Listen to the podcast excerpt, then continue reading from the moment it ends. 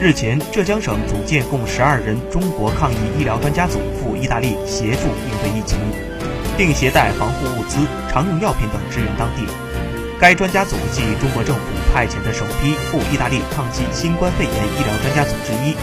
专家组一行自上海浦东机场出发赴意大利米兰，随行携带一批由浙江省捐赠、当地急需的医疗救治物品，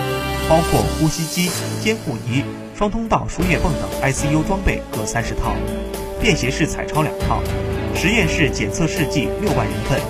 还有一批防护物资、常用药品等共计九吨，